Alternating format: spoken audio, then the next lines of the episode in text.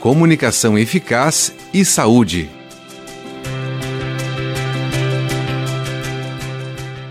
A atuação fonoaudiológica com idosos vem aumentando em consequência do aumento da expectativa de vida. Com o envelhecimento, podem ocorrer alterações na audição, comunicação, voz, deglutição, que são inerentes ao processo natural do envelhecimento e podem ser também decorrentes de doenças que afetam mais a população idosa. Orientações, reabilitação e estimulação podem melhorar muito a qualidade de vida dessa população.